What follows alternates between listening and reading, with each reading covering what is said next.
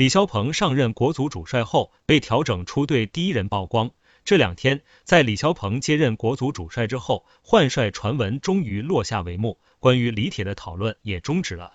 不过，关于李霄鹏用人的问题又被拿出来讨论了。足球记者透露，彭指导执教国家队，别人不好说，董春雨的国脚生涯估计是暂时告一段落了。也就是董春雨会成为新任国足主帅李霄鹏第一个调整出队的球员。此前在李铁的国足阵容中，总是有几位武汉队的球员，明天董春雨的名字总显得那么突兀。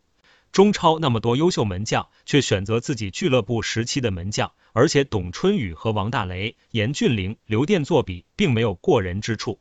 放到国足阵容中，除了多了一位自己人，没有任何其他理由。在李霄鹏上任后，肯定会优化阵容。此前被调整出队的郭田雨和韦世豪很可能重回国足。不过这一切还得看接下来的中超最后阶段的状态，表现不好，光用自己人肯定不行。